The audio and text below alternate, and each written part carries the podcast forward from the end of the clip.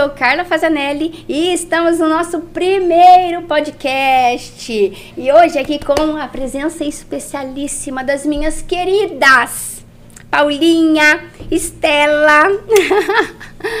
e vamos começar hoje falando um assunto quentíssimo, importante, fundamental, essencial para a alma de mulher. Vamos falar sobre as crises e o desempenho o desempenho feminino neste momento de mundo.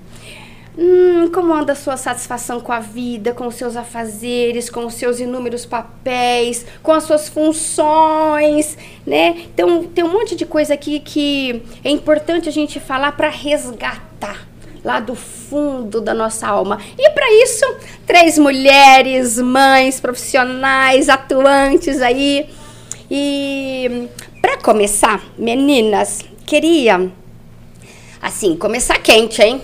Começar Ai, já assim, Ai, né? Medo, já liga, já esquenta de, com todo esse forno. Vamos lá. É, tem, eu, eu gosto muito, tem um conto que assim, né? Ele, a gente faz a apneia ah, quando, quando ouve ele. Mas ele é importante para a gente pensar no que está por trás, no que a gente não está enxergando, né?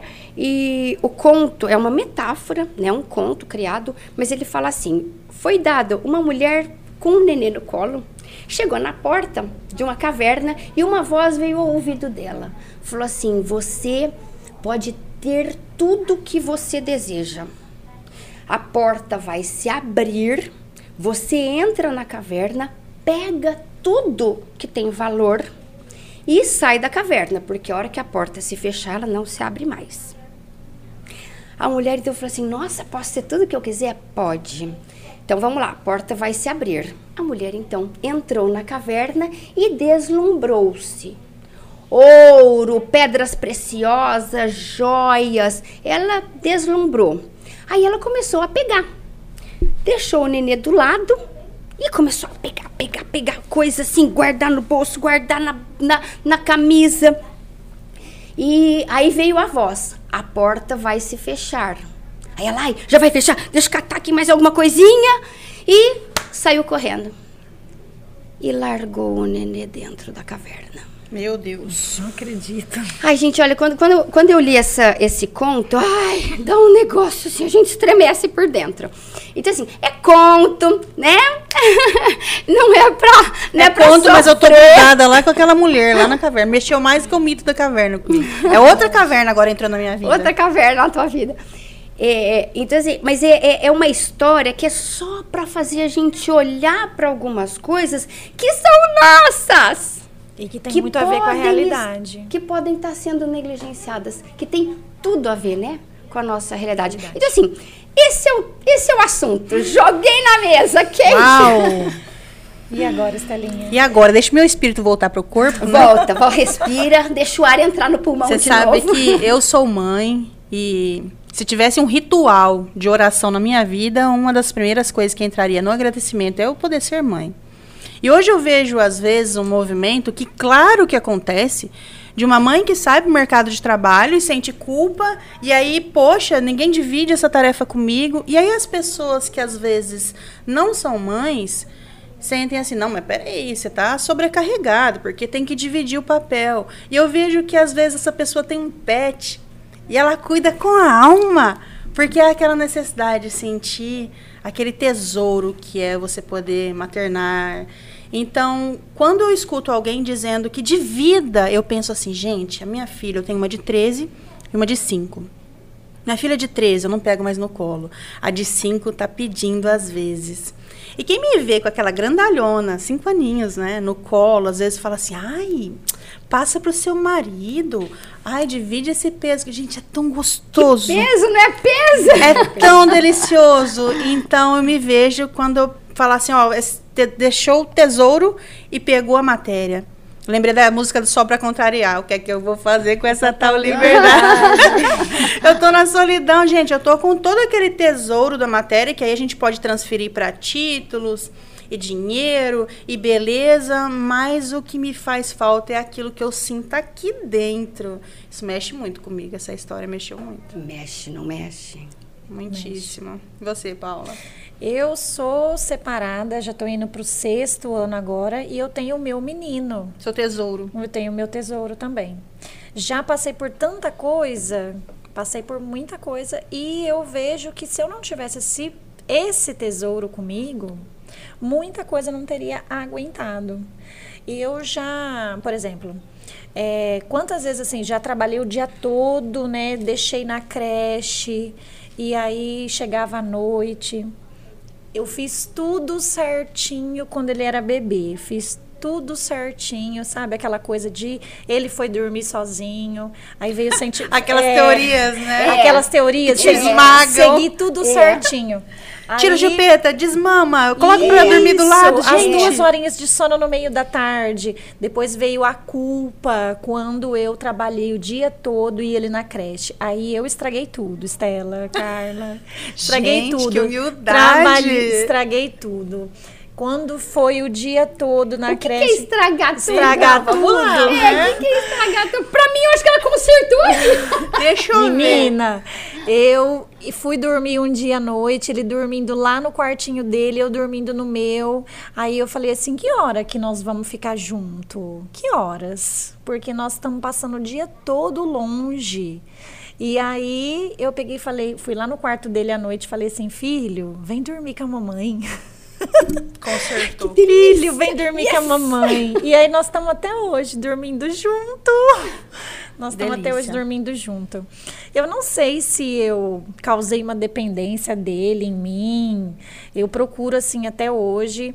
É, manter essa, essa coisa de mãe e filho. Não é amiga, não é, não é colega, mas assim, aquele momento, momento junto à noite, a gente tem. A gente acaba dormindo abraçadinho toda noite. Só quem vive isso, isso para falar, não. não, vocês no mesmo apartamento, tem que dormir em quarto E separado. eu vou te falar uma coisa, eu tenho é. uma, uma grande parcela de amigas que me julgam muito, muito. Eu escuto assim, ó, Onde já se viu? O que, que você está fazendo da sua vida? Cadê a sua liberdade? Você está fazendo tudo errado. Você está abrindo mão da sua liberdade porque você precisa do seu tempo. Você precisa, você precisa de dormir sozinha. Ele precisa da independência dele. Só que o que eu sinto para mim é que esse momento para nós dois de fato, eu posso ficar cansada o dia inteiro, eu, eu às vezes me sufoco dele, é férias, Quantos mãe não tem tá férias, hoje? ele tem seis, vai fazer sete esse ano. Ai, gente, é pititico. Só pititico. que esse encontro nosso na cama à noite, assim, dormir, começar a dormir abraçadinho, depois rola cada um para o seu lado, assim, não tem preço para nós, seja lá como for, não me incomoda, e faz bem para ele, porque esse é o nosso momentinho. Não te incomoda, mas incomoda às vezes o fora e o fora.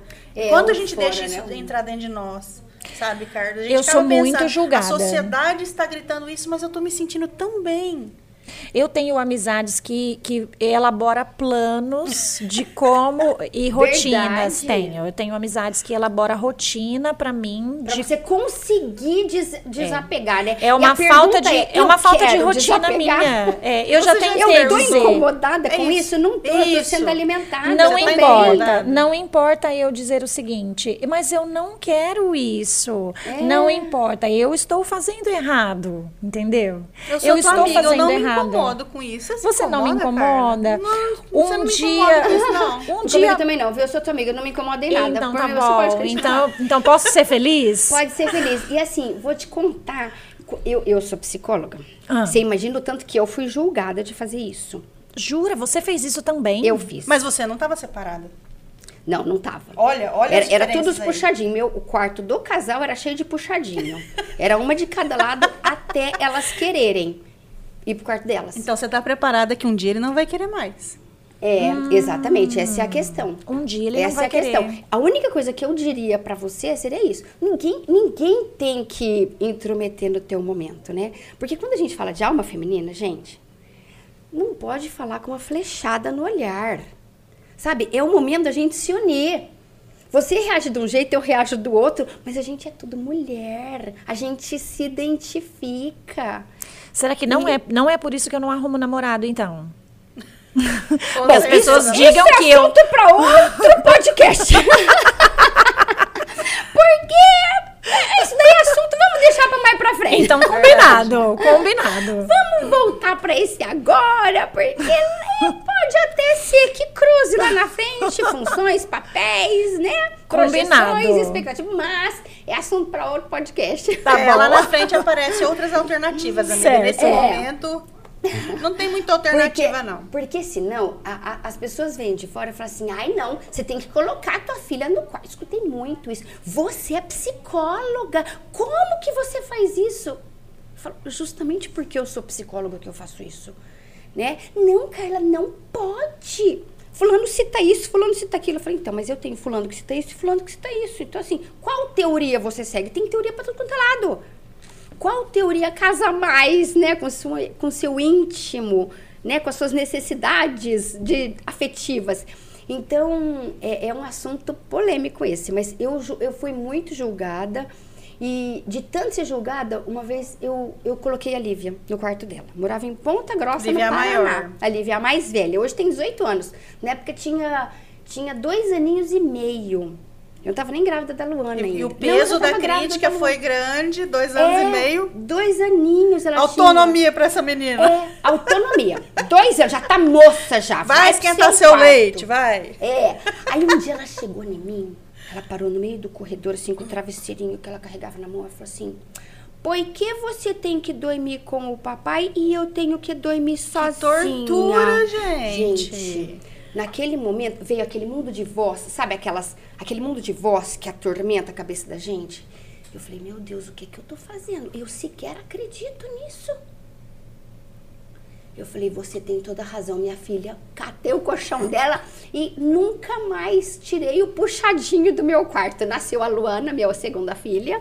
E assim, era uma de cada lado, né? No, no- seu espaço. E isso, gente, até sete anos. Até elas não quererem mais. E aí eu escutei uma mãe que só tem crítica. Aí uma vez eu escutei uma mãe e falou assim, Carla, ela é médica, é cardiologista, daqui de Rio Preto. Ela falou assim, Carla, eu sou muito julgada por isso também. Mas olha, eu tenho plena consciência de que uma hora eles não vão querer mais. Com certeza. Enquanto eu puder aproveitar esse momento, Carla vai ficar registrado pra sempre, pra mim e pra eles. Você pensa que você tá falo, fazendo eu pela penso criança. igual. No fundo, você tá fazendo por você. É. Porque é muito gostoso, gente. É, é um momento que eu fico pensando que você tem ternura só por beber. Aí fala, Estela, você tá muito errada, vamos em base, vamos em teoria. Quando o gatinho é pequeno, o cachorrinho é pequeno, É. o bebê começa a crescer, você perde aquele didi, sabe aquela coisinha? E aí você já começa a conversar por igual até o dia que seu filho, você não vai tratar o seu filho que já tá jovem, adolescente ou adulto, com aquela vozinha que você tinha. Então, peraí, aquele momento tem que ser muito vivido, É. muito. Muito Vou aproveitar. é. Vai ser mãe de bebê pra sempre, de É. criancinha pra sempre. É muito bom. Ele, Então, ó, ele começou a crescer e ele começou a ouvir assim, ah, ele perdeu a carinha de bebê, né? Quer dizer que ele não é Escuta, mais é. legal. É só legal quando é bebê. É. E daí, às vezes, as crianças começam a fazer aquela vozinha de bebê, fazer, porque ele quer ainda É o todo um carinho de antes. Ele é carinhoso, meu filho. E ele quer continuar recebendo carinho. Sabe que eu trabalhei com uma amiga, e isso é normal, né, gente? A- Nós adultos, É, às vezes, não é só bebê que precisa, eu sou adulta. hein? Eu quero carinho. Eu já tenho 50 anos e eu ainda quero carinho. Com certeza. Sabe que eu tinha uma. Uma amiga passou pela minha vida e marcou muito porque ela trabalhou em uma creche comigo. E quando chegava nos três anos das crianças ali naquele período do ano, letiva, ela tirava todas as chupetas. E as mães agradeciam muito. Falaram, Nossa, você conseguiu fazer o que eu não consegui. Ela me chamou do lado, minha filha tem oito anos e eu não consigo tirar a chupeta dela. Então, aquele peso dela não conseguir tirar da filha, ela fazia com, fazia com os aluninhos. E aí, olha que interessante, esse peso, e você viu que ela carregava isso, e ninguém percebia, mas ela devia se torturar de ver a filha dela com oito anos com chupeta. Mas ela descontava de outra maneira e se sentia bem com aquilo. É. E quantas coisas nós não fazemos para atender, Uma demanda exterior, né? é, atender. E quem, quem são essas pessoas? Qual a construção? O que, que ela está trazendo? Porque crítica, apontamento, isso vem o tempo todo, na profissão e na sua maternidade, que é algo que você tem o seu manual, Carla tem, eu tenho, e eu me incluo assim eu acho que eu faço 100%. E quando vem uma crítica, você tem que mudar aquele 100% que você acha que estava bom. Então é uma mudança muito grande é. no nosso sentimento. Será que eu estou pronta? Aí eu resolvo fazer o que a pessoa me falou. Mas não é o que eu acredito. Imagina, uma menina de dois anos e meio, né? Vai, então todo mundo está falando que não pode dormir. E aqui dentro, quanto que a gente não sofre tentando atender todos? Difícil, não é? Difícil. O nosso tesouro. É, e, e, parece que a gente fica tão vulnerável, né? Por mais que a gente saiba, fala, não, não, não vou dar ouvido pro que me falam, não vou ligar. Gente, a gente é muito vulnerável, né? A, a comentários, né? A uma adequação social. Né? A gente é muito vulnerável a isso. E a mulher, como matriz co-criadora, né? A mulher é ela, ela, é, é, a alma feminina, ela é co-criadora.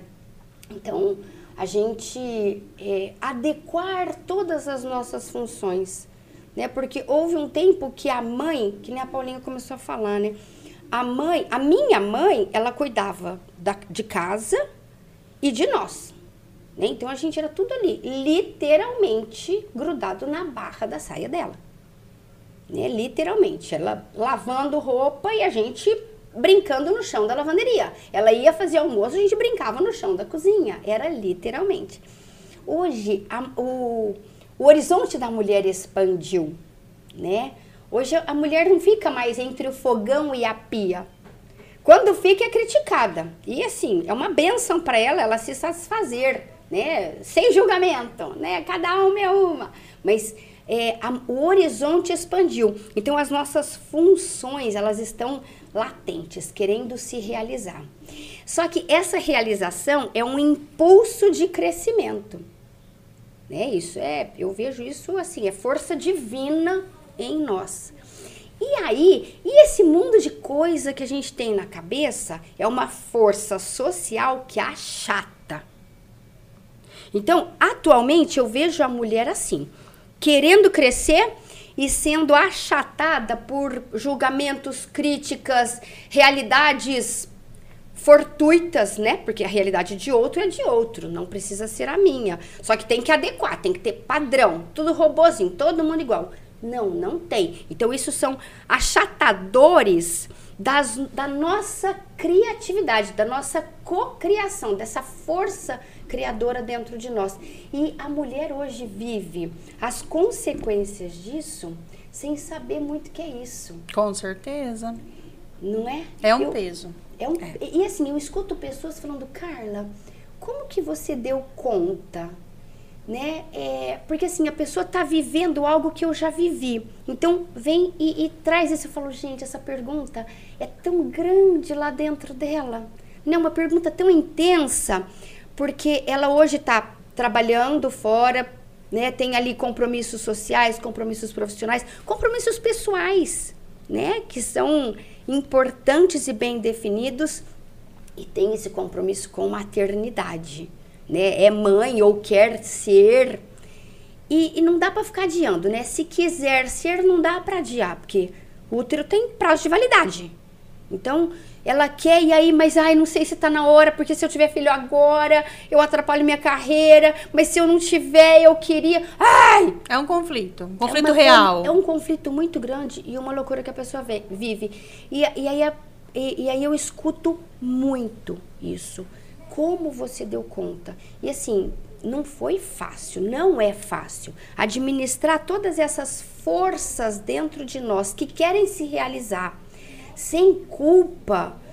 Eu acho que o primeiro ponto é silenciar o que vem de fora. Ai, né? com que certeza. Nem a Paulinha falou com certeza, aqui. é o manual de cada uma. É, silencia o que vem de fora e vai buscar o que é seu. Quando eu tive o João, eu não tinha ideia nenhuma, nenhuma de como cuidar de um bebê. Eu não tinha tido bebê na família, eu não, não sabia lidar com bebê. Era professora, mas nunca tinha passado pela creche, pela educação infantil, não sabia como lidar. Então veio a ajuda da família. Minha irmã, 14 anos mais velha que eu, minha mãe já tinha tido duas filhas. Quantos anos você tinha, Paulinha? Eu tinha 35. 34, por aí. E aí que aconteceu? Eu não tinha essa ideia de como lidar com o bebê. E aí veio minha mãe me ajudar, e aí troca a fralda disso, não dá chupeta, tem que dar o peito, e o meu peito não tinha leite, e aí tomava remédio pra, pra dar leite, e o leite não saía, e aí punha bomba, e a amiga chamou uma doula, e a doula falava uma coisa, e a minha irmã falava outra coisa, minha irmã é 14 anos mais velha que eu, e minha mãe falava outra coisa. Ah. E tinha que dar complemento, porque o leite não saía. E na, na atual circunstância, meu, meu atual marido, o pai do João, brava porque não queria que dar complemento. E aí ficou três dias sem falar comigo. Minha mãe muito brava. Minha irmã Meu começou... Deus do céu. Minha Não irmã... Tinha um ali contente. Minha Aí irmã- os antigos falam assim, aí não desce o leite mesmo. Isso, Dá canjica pra essa exatamente. moça aí. Faz a canjica pra menina. E a, a minha irmã entrou... Um dia super estressada, A como é que minha irmã acontece? recordou a depressão pós-parto dela, virou um transtorno. Eu dei um basta em tudo. Eu falei, eu não sei quem eu ouço. É, eu não sei nem quem eu sou nesse momento. Eu, eu, Não devia ouvir ninguém, eu só a entrei mim mesma, em mas já me perdi Eu entrei em um voz. desespero muito grande porque eu não sabia o que fazer por mim. Eu não sabia por que eu não podia dar chupeta. Eu não sabia. Eu não queria dar o peito. Eu acho essa história de dar o peito também, assim. É particular. Muito particular. Porque a pessoa é- faz uma propaganda na mídia de dar o peito é muito lindo. Ah, você não queria dar o peito. Eu não queria dar o peito porque Por isso eu que não, não descia, né? Porque eu não queria passar por aquela dor. Eu queria dar, só que doeu muito, Carla. É assim, uma vez eu olhei pra, pra boca do João e a boca dele tava ensanguentada. Eu não queria passar mais por aquela dor. Talvez o meu peito seja constituído por camadas diferentes que não me dá essa essa alegria de amamentar, entendeu? Eu não tinha essa alegria porque eu sentia muita dor e eu não consigo é, superar essa dor. Para mim era muito grande, então eu não queria. Eu preferia dar E o quem que pode mensurar no lugar dela? É, quem que pode? Você vê a fala dela toda defensiva. Até hoje esse negócio deve estar ali perturbando ela. Sabe por quê? Eu não sei o que, que a gente pode falar aqui, mas é, eu, eu, eu ouvi falas no seguinte: prima, nem pra vaca leiteira você serve. Eu- eu- Isso gravou na sua alma feminina. Imagina isso.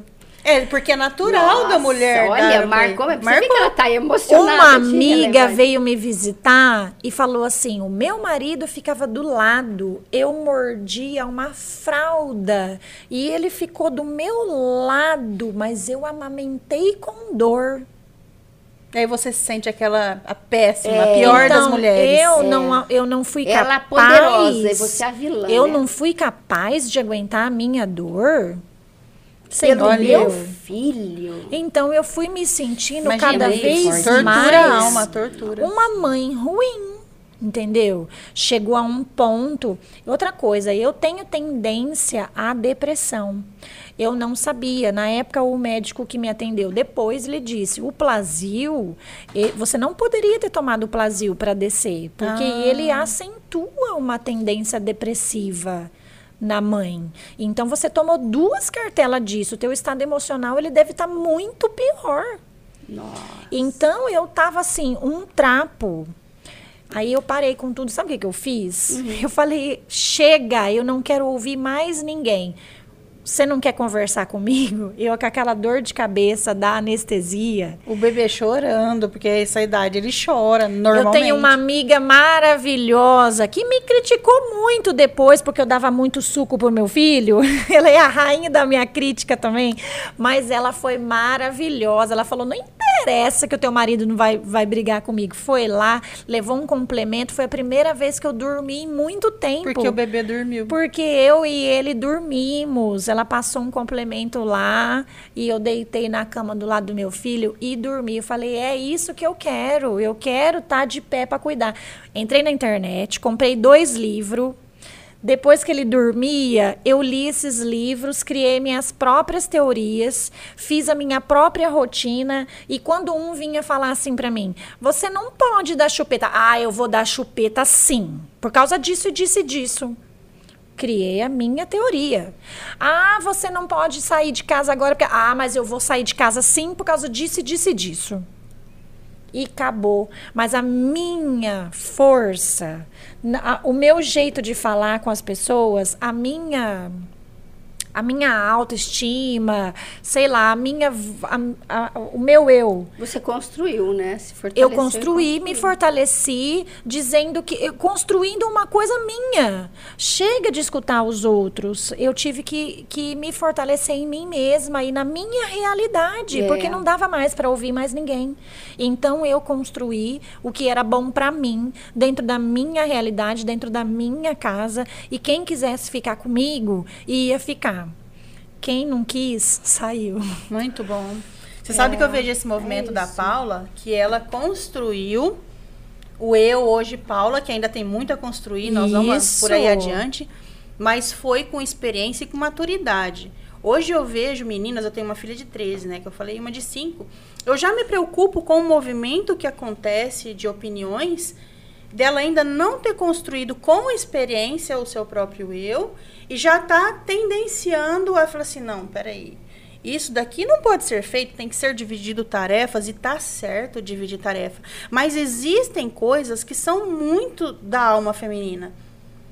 E aí a gente não pode atribuir. Bom, eu trabalhei no Japão sete anos como é, funcionário normal de empresas, de, né, que tem muito produtos lá que são fabricados em em grande escala. Então eles pegavam as mulheres, como hum. existe até hoje, a gente sabe, e elas têm muitas funções. E os homens trabalham do seu lado e têm menos funções e às vezes pega mais peso. E aí você vê, isso daí é porque eles utilizam a natureza de cada um.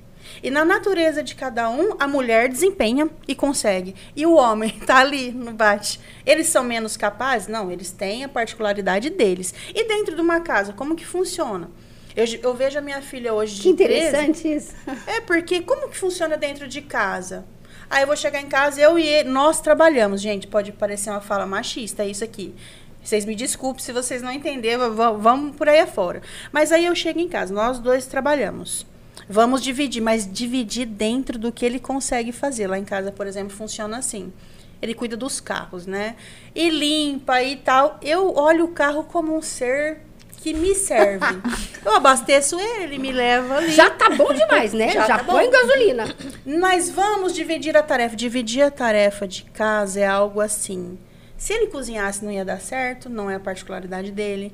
Eu imagino se deixar, deixa ali é, coisas pequenas, miúdas, e até a decoração da casa na mão dele, e lavar uma roupa, isso, aquilo, dá para dividir algo que ele consiga fazer. Mas até a pessoa entender como, e eu estou falando de um relacionamento hétero, mas vamos falar de um relacionamento também homoafetivo.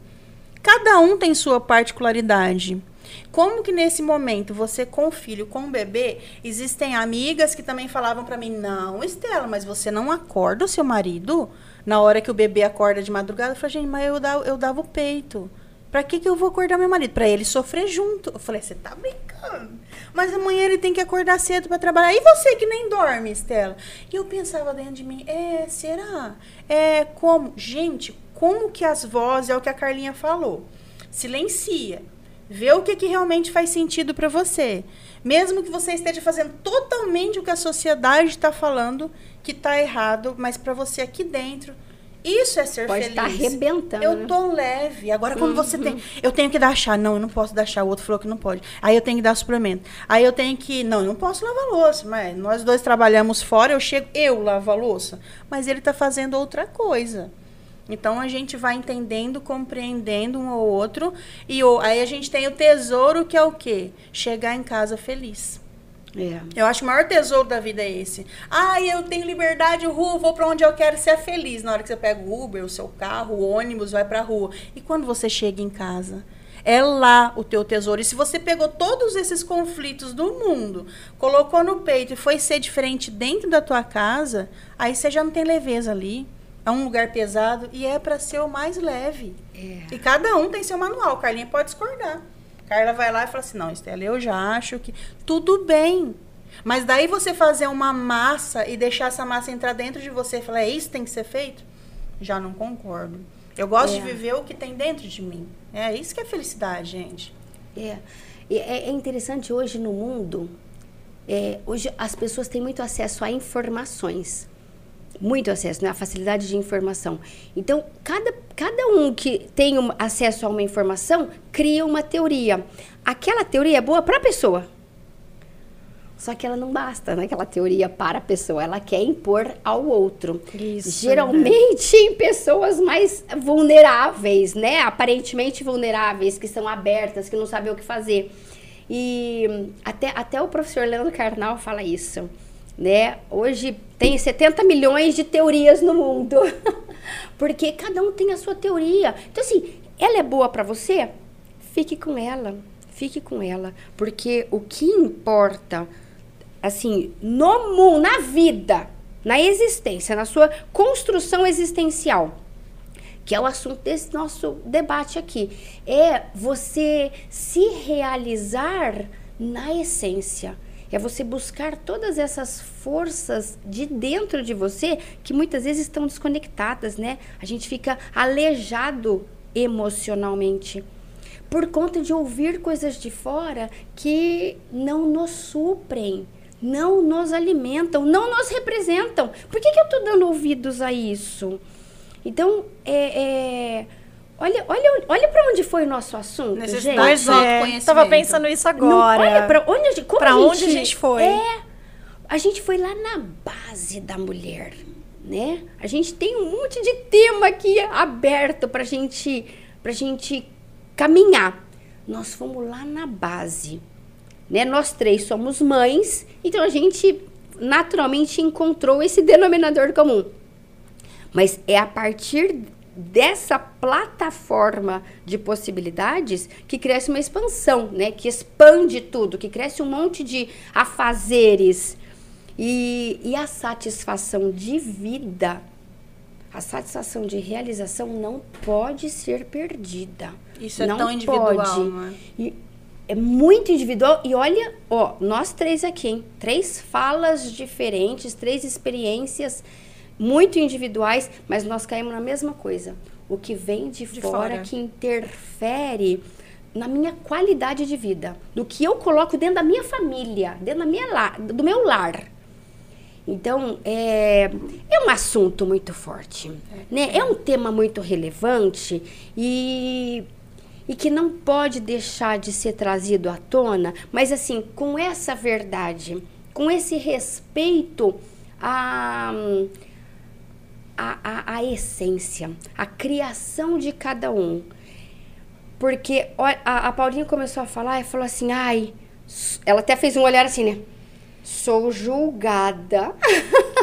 Como se tivesse alguém é. na espreita. Não, vamos ser sempre. Gente, é, é, todo mundo que está ouvindo a gente pode ter cada um a sua teoria. Legal, a gente respeita. E assim, tá te satisfazendo? Tá agregando valores? Tá gerando realização de vida. Você vê que a pessoa tá Legal. tá pesada e tá lá com a teoria da massa. É. Tô pesada, tô com a sua. Tô Faço assim. tudo certo, é. nada dá certo. Eu tá gosto da minha liberdade. Oxe. Que peso é esse, cara? Sabe? Quem, quem se ama, quem se conhece, tem leveza. Agora você imagina, teu filhinho João de seis, minha filha Lívia de cinco.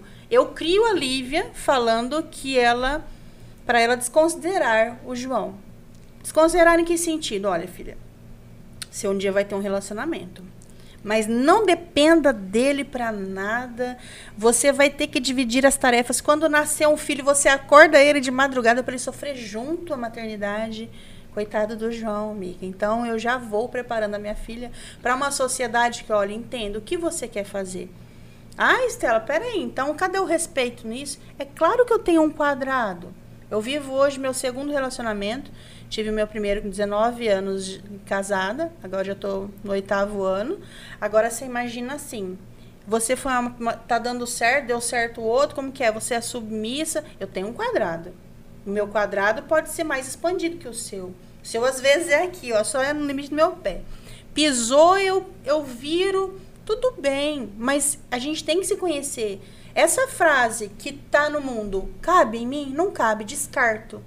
Não, mas tem que caber tem que caber. E aí isso daí você pega tudo isso Não, o que você fez foi perfeito. Opiniões, opiniões, para, para senta e ref, reflita. Isso serve, isso não serve. Ponto, essa sou eu. O que ficou? Ai, ficou tão pouco, mas sou eu.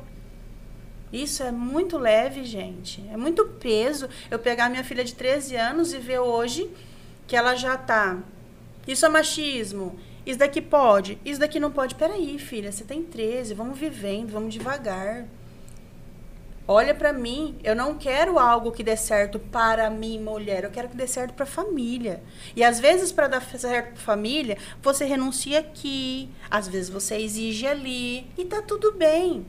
Agora aceitar tudo que vem de fora, de coisas que deram certo e que não deram e trazer para dentro das paredes do nosso lar, uma imposição, é né? É destruição, destruição da família. E a família, quando eu digo, às vezes é você e seu pet, não é nem você e seu filho. Tem que dar certo para nós. Deu certo? Você tá leve dentro do seu apartamento com seu gatinho? Tô, tô linda, maravilhosa, perfeito. O João Vicente já está encontrando bastante conflito nesse, nessa questão. Com seis anos.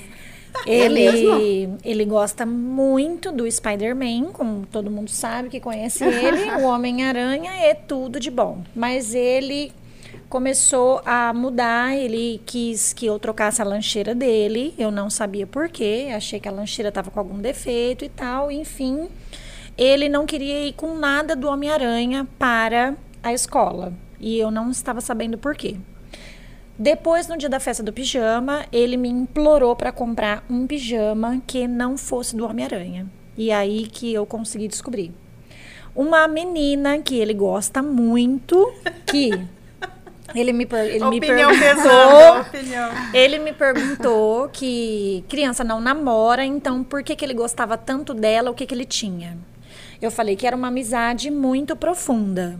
Porque ele tem uma amizade muito profunda. Ele falou que quando ele, ele tinha certeza... Porque eu não estou preparada para ser sogra, filha. Ex Simplesmente isso. É, foi isso, exatamente isso que eu pensei. Mas eu não disse. Criança não namora. Aí ele falou que ele tinha certeza que quando ele tivesse 15 anos, que ele ia namorar com essa menina. Então eu fui comprar um pijama para ele na loja, até que tinha uma promoção de um pijama maravilhoso do Homem-Aranha. Falei, filho, é esse? Vamos levar esse. Olha que pijama maravilhoso. Não, mamãe, por favor. Ele ajoelhou no chão da loja e falou que ele não podia ir com nada do Homem-Aranha. Eu falei, filho, mas por quê? Porque a fulana me proibiu de falar do Homem-Aranha. Porque ela não gosta do Homem-Aranha e ela disse que eu sou muito chato porque eu só falo disso. Então eu só posso falar com ela de coelhinho. De coelhinho. De coelhinho. Gente. Eu falei, filho, eu não tô acreditando nisso, mas e a sua liberdade? Porque você só pode falar de coelhinho, então é só o assunto dela que vale? Mamãe, por favor, eu não tô acostumado com mulher brava. Ele falou isso? Ele falou isso. A mulher que estava comprando as coisas do lado morreu de rir, mas também, assim, assustada como eu. É, a opinião do outro pesa. A menina manda nele. E depois, mais tarde, umas semanas depois, ele perguntou para mim assim, do nada, assistindo televisão junto, ele perguntou assim: "Mamãe, quando eu crescer, eu vou ter que fazer tudo que a minha namorada mandar?" Ah, filho, se você quiser, se você se sentir bem com isso. Ai, Estela, eu Sogra, não tava sabendo o que. prepare. Eu não tava, res- eu não tava preparada nem para ser sogra, nem para responder essa pergunta. Eu achei essa pergunta tão complexa. Eu comecei a fazer um discurso, o menino quase dormiu. Essa pergunta tá fora de tempo. É. Tá fora de tempo, mas Ela ela tá fora falou. de tempo. mas... Como é que você vai responder uma criança de 6 anos uma pergunta dessa? Mas eu notei na- nas perguntas que ele vem fazendo os questionamentos que a menina vem colocando para ele. Que se ela for namorada dele, a menina considera, ela usa a palavra namoro. É, Eu tive a oportunidade de conversar com a mãe, eu vi que a mãe apoia essa ideia de namorado. Inclusive, ela falou para mim: é, é, eu falo, a gente paga caro da escola, não pode perder tempo com namoro. Você entendeu? Então, quer dizer assim, é uma coisa que já é, é já vem da, da outra família. Uhum. Então, assim, eu tô aqui de um lado e lá ele vem recebendo informações de outro lado. Então, ele, ele, ele passou o final do, do ano letivo em conflito com essas ideias, porque ele reflete muito essas coisas. Pois é, agora, agora uma perguntinha básica, né? Como é que a gente vai falar para o filho não ligar para o que vem de fora se a gente vive baseado no que vem de fora? Sim. Então, assim, filho, não liga porque os outros falam, não. Mas toda a minha vida é moldada no que o mundo determina. E, e aí você pode falar assim, ah, mas a criança não sabe disso. Sabe. Sabe. Não precisa saber aqui. Ela sente o campo, ela sente a força, a energia. E é um tá voraz tá observador. Tá ali. Então a criança reproduz o que a gente é. Reproduz e observa. E assim, aí aumenta um pouquinho mais o tamanho da nossa responsabilidade de mãe. Só que como a gente lá num julgamento interior, a gente se vê frustrada, sem, sem muita realização, tô sempre abaixo do que eu poderia, né? A, qualidade da minha entrega, ai, é ruim, nossa, porque isso é, é inerente é, ao ser humano, né? A mãe, a mãe, a mulher tem muito mais, muito mais. E isso chama culpa. Uma vez eu estava eu tava grávida da Luana. Eu morava em Ponta Grossa ainda, me chamaram para fazer um programa de mulher, né, de mãe. Só tinha, é como esse, hoje, hoje chama podcast, né? Naquele tempo não era. É, e aí só tinha mulher no estúdio. Gente, o, o, o, o a palavra unânime de todas. Culpa. culpa.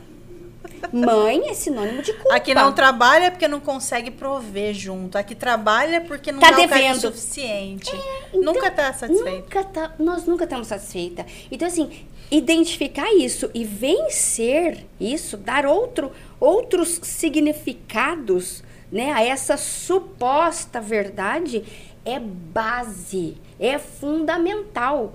Porque senão a gente não vive bem com a gente mesmo e a gente não vai estar tá passando para eles o que a gente quer passar. O que a gente quer passar é, de, é da gente, é de nós. É. Não é do que o mundo, não é um, um filtro do que o mundo manda eu passar. Não, né? o mundo é o mundo. Agora eu reflito, pondero, adequo, né? uso aqui todas as minhas possibilidades de discernir e aí eu entrego. É o meu melhor. Ah, mas não é tudo. Ok, mas eu entregando conscientemente o meu melhor, já, eu já tiro o peso. Já, já alivio muito a culpa. Né? A gente sempre vai olhar para trás e falar, nossa, tal coisa hoje eu faria diferente. Sempre claro vai ficar que faria. algo trás. Você percebe quando você tem um luto. É. Como que foi o último dia com aquela pessoa? Como eu é. tratei aquela pessoa? A gente perdeu tantos agora no Covid. É. Eu me perguntei muitas vezes, né? Como que foi? Ok, é, mas poderia ter feito melhor. E como eu lido com esse poderia ter feito melhor? É. E sempre fica, porque mesmo sempre que a gente tenha feito muito, sempre. a gente sempre carrega uma culpa de eu podia ter feito Sim. mais. É, porque a gente está com a cabeça no ideal, né? A nossa a, a, tendência projetiva nossa é em cima do ideal o ideal amanhã. é sempre o máximo né? É. o máximo. E, mas eu não tô lá né? Eu tô aqui. O meu a minha realidade é aqui e agora. Então te, te, até o Mário Quintana fala isso é, é, na, na, na fala de poeta né? Muito mais bonito o passado não reconhece o seu lugar, está sempre presente. então, ou a gente volta para trás e fica lamentando, lamentando, ou a gente vai para frente e fica projetando ideais. E o hoje está passando. E o hoje ficou. E é aqui a nossa, a nossa, onde a gente estaria segura, né, estável, pisando num território firme, consciente, falou, eu vou entregar isso agora para o meu filho porque é o que eu posso. É. Né? Não é o ideal, mas é, é, é o que eu posso agora. Então eu vou entregar feliz. Vou entregar feliz. Amanhã eu posso um pouquinho mais. É. Aí eu entrego amanhã. O de hoje eu já estou satisfeita. Quer dizer, é essa pontuação de alma de mulher é fundamental, porque a mulher é a ela é o lastro da casa. Eu falo assim, família, o povo quer me matar.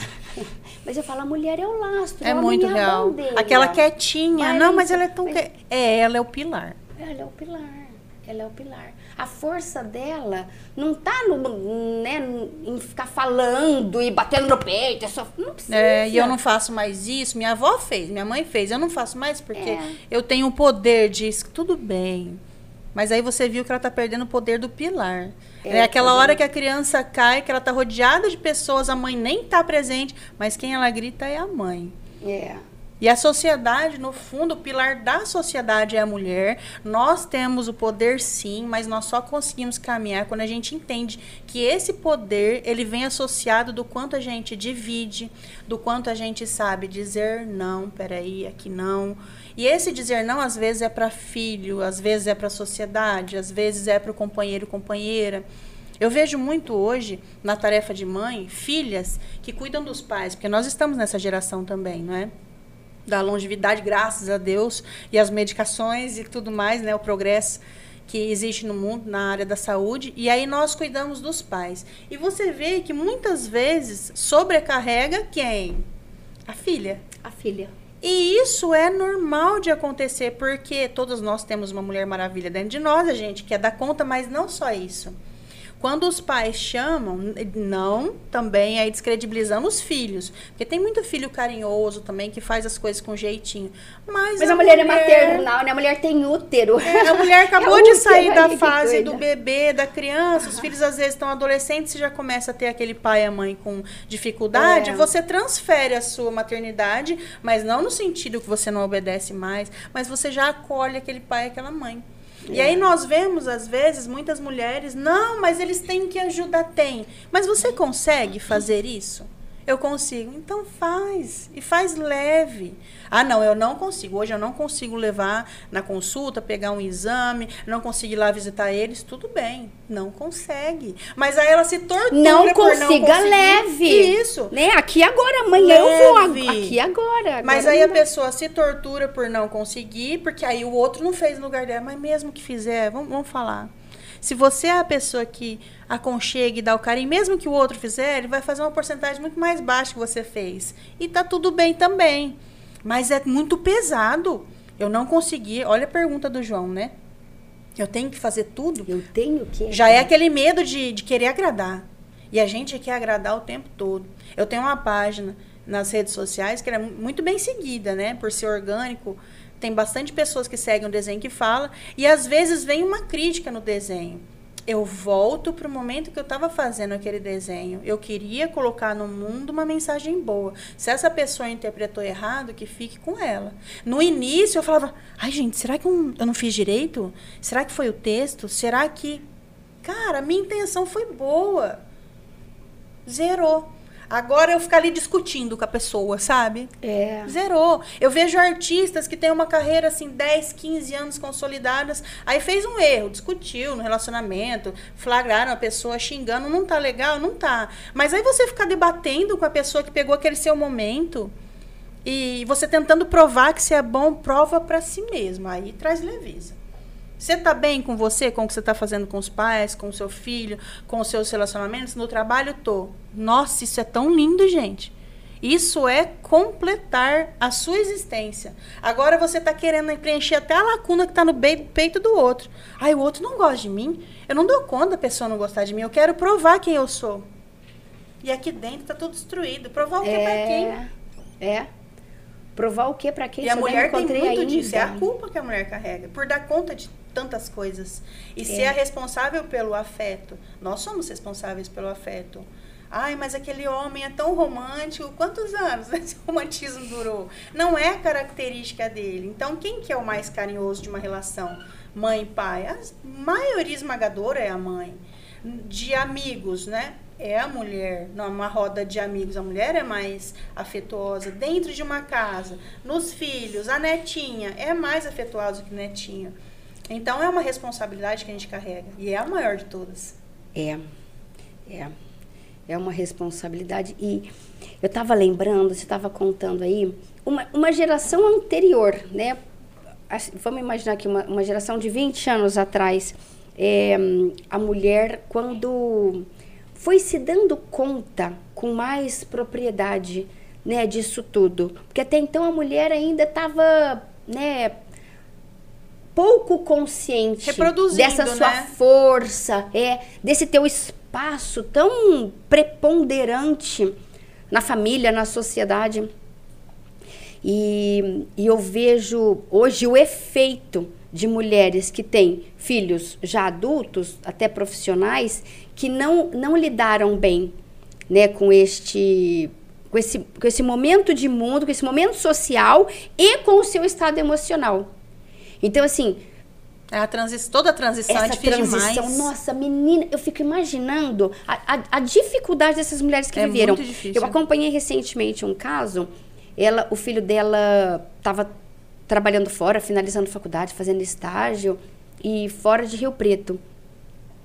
E ela trabalhava em banco, sempre trabalhou muito, tem uma vida social, econômica, financeira muito estável. E só que e o preço disso lá atrás? Como ela lidou com esse conflito? Porque gente, mulher é mulher. Hoje tá mais fácil, não é? Mulher é mulher, é. E aí o filho dela teve problema com droga. Ai, a Tava culpa foi nas costas de quem? É, você viu? A cabeça dela já tá... Aí ela, ela, pa- aí ela parou o trabalho. Tadinha. Pediu licença não remunerada, porque assim, para a vida, que agora o essencial tá me chamando. Tudo é importante. Pagar conta, você realizar né, os impulsos, tudo é importante. Só não pode negligenciar, vamos usar essa palavra, não pode negligenciar, porque é, a, a força, o, o- a, a consequência da negligência cobra muito alto. E aí essa mulher foi e resolveu ali, né, trouxe o filho, colocou em, em tratamento, em internação, fez o que tinha que fazer. E ok, ela res- ela tá providenciando a solução. Mas o que me chamou a atenção foi o tanto que ela ficou arrebentada. É, com certeza. Arrebentada, porque é, é como se ela tivesse olhado para trás e esquecido o filho, sabe? Eu fiz tudo por ele, só que será que eu olhei para ele? Será que eu que eu cuidei o tanto que deveria? Porque banco exige muito tempo, né?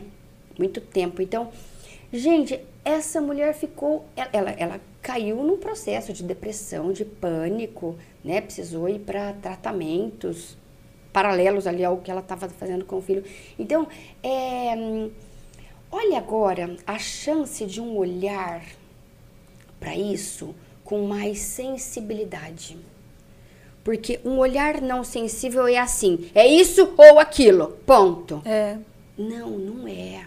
Não é. tem um eixo nesse ponto. Tem aí. um eixo, um eixo que ele, ele expande como uma árvore, né? Ele expande e abre.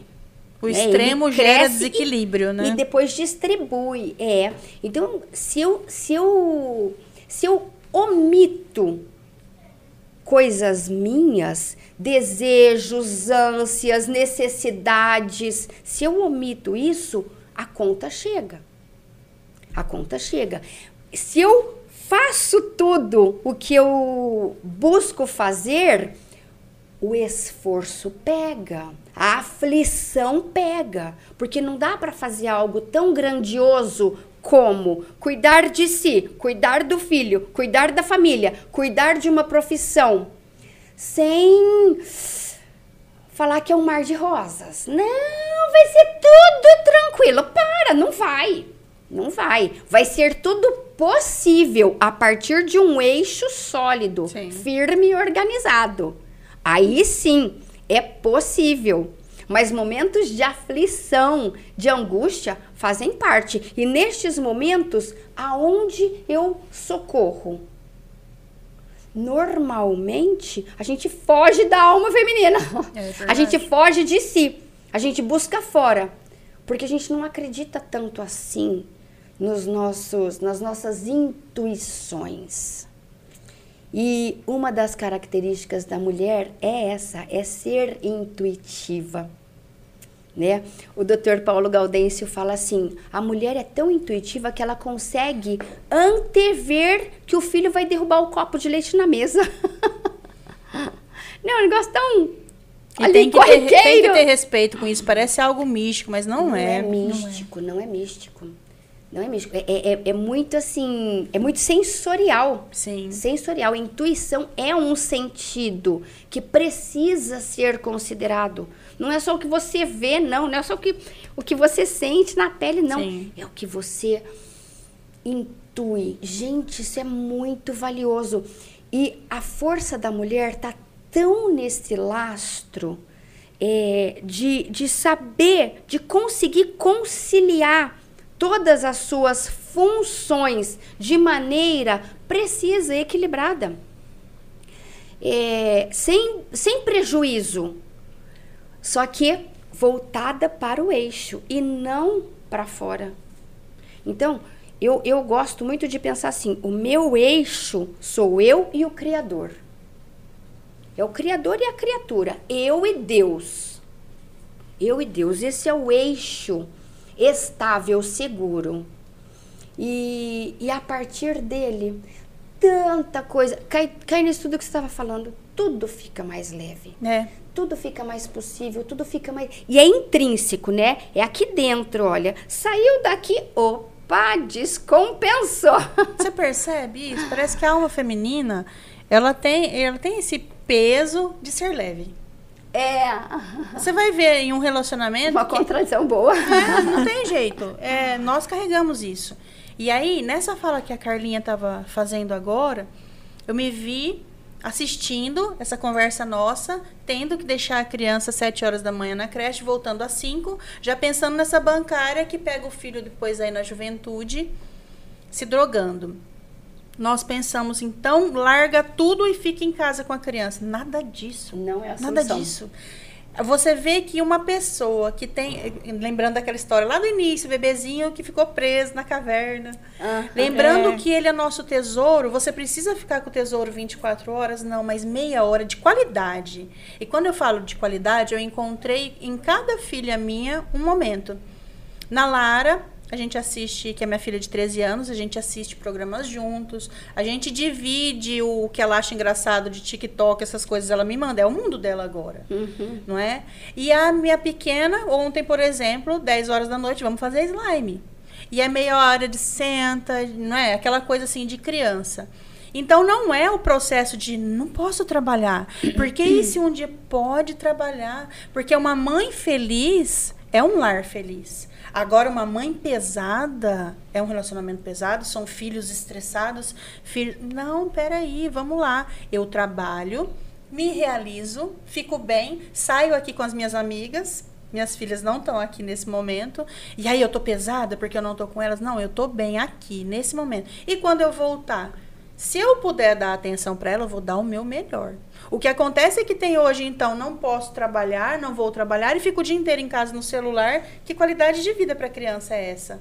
Então, antes você trabalhar, se realizar profissionalmente, fazer aí seus cursos, o que você quiser, e quando você voltar, você fazer um almoço, olho no olho, todo mundo junto. É isso que está faltando. Um pouco de, de momentos com essência sabe? Que a nossa essência, assim, ai, o que, que eu tenho que fazer para ser uma boa mãe? Tem que estar tá presente. Aí tá presente cada um de um lado aqui, ó. É. Isso não é estar tá presente. Então, tem o caso de uma amiga também, que ela descobriu que o menino estava usando maconha, com 16 anos. Aí ela, ele veio desabafar, falou: "Mãe, eu pensei que era normal, mas eu não tô conseguindo ficar um dia sem". Aí ela chorou muito, em que momento eu errei, e ela começou a contar que o quarto dele já era um lugar que eles combinaram que então é seu, eu te respeito. Sabe? Tá bem isso para você, se respeitar um ambiente que ele mora ali dentro, né? Um filho adolescente. Você não entrou? Isso não tá certo. Você tem que ver o cheiro. Quanto você abraçou desse menino? Não, depois que ele cresceu, ele não gostou muito de abraço. Se você tivesse dado um abraço no seu filho, você ia ver que ele cheirava diferente. A maconha tem um cheiro muito forte, não é? Muito característico. Então, né? assim, que momento que a gente perde o que é gostoso, o que é estar junto. E aí, quando se. Ainda bem que o dela foi muito rápido, 16 anos. Fala, mãe, tô usando maconha e não tô conseguindo parar de fumar Foi muito bom, porque poderia ter progredido para um é, lugar muito pior. E poderia não ter falado. Poderia não ter falado. É. Então, assim, esses pequenos contatos do dia a dia não é largo meu emprego, largo a minha faculdade e fico com a criança para um dia não se drogar. Não. É meia hora do dia com o sexto sentido, com a intuição, com tudo que você tem de mãe. Não tá bem. Hoje eu não vou dar meia hora, eu vou dar uma hora e meia. Vou ficar mais junto, sabe? Vou, minha filha de 5 anos, ela já toma banho sozinha. Mas tem dia que não, tem dia que eu vou lá, porque a gente precisa de toque, nós precisamos disso. E é nesse momento que a gente se perde, então. Sou é. profissional, cheguei em casa muito cansada. Filha, eu tô cansado. Como é que você acha que eu compro seu brinquedo? Você não quer um tablet? Então, tem que trabalhar o dia inteiro. Então, não me enche. Aí, isso vai pesar lá na frente. Agora, chegou cansado, mas consegue contar uma história no final da noite. Então, assim, são pesos e medidas, são escolhas o tempo todo. Não é uma escolha de trabalho ou não trabalho. É uma escolha ali. Mãe, mãe, olha aqui. Oi, filho, olha. Não é? é são pequenas escolhas. Fala, não, agora não tem tempo, não. Então, nessas pequenas escolhas que lá na frente você vai surtar ou não. É. Mas o mais importante que você falou é mamãe feliz não, filho feliz. Filho feliz, o lar feliz. Você tenta tanto sanar a felicidade dele. Pode ser, eu posso ser uma mãe que fica o dia inteiro em casa, mas eu tô infeliz com aquela Isso. situação. É. Tanto porque eu preciso arrumar um emprego e não tô conseguindo, tanto porque eu a tenho o meu cara. marido que me dá tudo, mas eu não tô satisfeita com aquela situação, então eu tô infeliz. Gente, quando eu tô infeliz, eu não consigo olhar no olho do outro, eu não consigo dar atenção pro Faz outro, porque eu tô infeliz. infeliz. Nossa, não, não consegue, é. gente. Dá um miojo aí que é melhor. A felicidade gera muita coisa. Eu não é, consigo sim. ser nada. Eu não consigo dar o que eu não tenho. Sim. Então, quando eu aprendi isso, Mãe, quando eu tô feliz. E nunca é tarde, hein, amiga? Nunca é tarde, minha amiga. Nunca quando é tarde. eu aprendi isso ontem, mas eu aprendi. É, aprendi. Já tô fazendo. Gente, eu estando feliz, eu consigo dar o que eu tenho. Então, mãe feliz gera muita melhoria dentro de casa. Então, a, eu estando feliz. Então, eu tenho que buscar sim eu estar bem. E você vira exemplo por aí, né? Caminhando. Mãe feliz é mulher íntegra. É. Não tem mãe feliz sem mulher íntegra. É. Mulher que não se conhece e não explora as suas potencialidades não é íntegra. Isso, muito bem lembrado, porque eu não sou mãe primeiro do que eu sou mulher. Exatamente. Você é mãe depois, bem depois. Então, quando você se tornou mãe, você já tinha um livro repleto de coisas. Eu preciso me encontrar como mulher e como mãe. Exato. Cada coisa em seu lugar. Exatamente. Esse fechamento foi divino, porque é, esse esse ponto de percepção das necessidades da mulher. E assim, é, Estela, muito quando a gente começou a fazer as nossas lives o ano passado, me surgiu, sabe, despertou dentro de mim uma, uma vontade de, de fazer uma trajetória, trajar, traçar uma trajetória para que as mulheres consigam se encontrar, né? Uma trajetória de volta para dentro. E um acesso à própria alma, porque senão fica só palavras bonitas que Sim. se perdem com o tempo, né? E, e ali a realidade aflitiva do dia a dia persiste. Não pode. Não pode. Cadê a mulher íntegra, potencial que eu sei que existe? Isso é empoderar demais, isso é delícia Ai, demais, não gente. Não consigo. Não consegue, não. Você não está sabendo o caminho. Aí eu, eu né, comecei a, a pensar e, e, com as nossas lives ali, um monte de pergunta que surgiu em relação a isso. Tô criando um trabalho justamente desse resgate aí, sabe? Da, da alma feminina que eu estou usando o arquétipo da deusa. Esse ano saiu um livro. Ai, que delícia! Estou usando o arquétipo da deusa porque é, a, a, deusa não como, não como imagem mística, né? Deus é figura. Deusa não existe. Deus é só arquetípica mesmo. É aquela força de um padrão de comportamento, uhum. né? E justamente para a mulher, como numa roleta, né? Como numa roleta, a mulher ao centro, ela se encontra primeiro como mulher, como individualidade, e aí depois encontra-se em papéis. Só que é um deslocamento psicogeográfico. Né? É, hoje a gente, a gente chama de estar na caixinha. Ai, não tô em tal caixinha agora. Segura um pouquinho esse assunto, né? Tô tratando de outro aqui. Então, assim, é mais ou menos essa caixinha.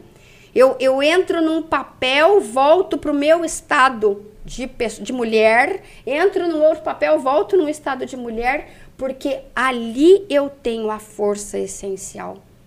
Ali eu consigo é, despertar, e me adoro essa palavra, despertar em mim é, é, coisas que antes eu não sabia. E agora, pensando, eu acordo isso como ação.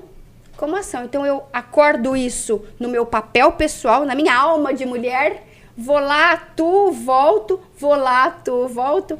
Então, ai, gente, esse assunto para mim, ele é assim é, é, o primeiro de muitos, porque a gente nem falou, a gente falou, a gente ficou muito, e já encerrando, né? A gente falou muito de filhos hoje. Mas aí entra a nossa função esposa, né? Que tá ali, dentro dessa mesma conjuntura. Eu sou mãe e sou esposa. É, numa, num outro contexto, entra a minha função de filha, né? Como que eu sou filha, né? Aí a minha função de profissional, de. Né? Enfim, tem uma série de funções ali, vocês vão ver no livro. Delícia. Mas é, é, é justamente para fazer esse, esse. buscar essa integralidade feminina. Né? Eu não, não deixando de, de ser, de vivenciar coisas por uma dificuldade social, né, um, por um contexto ali restritivo, mas eu podendo ser e eu colocar o tanto que eu quero para cada função na minha vida.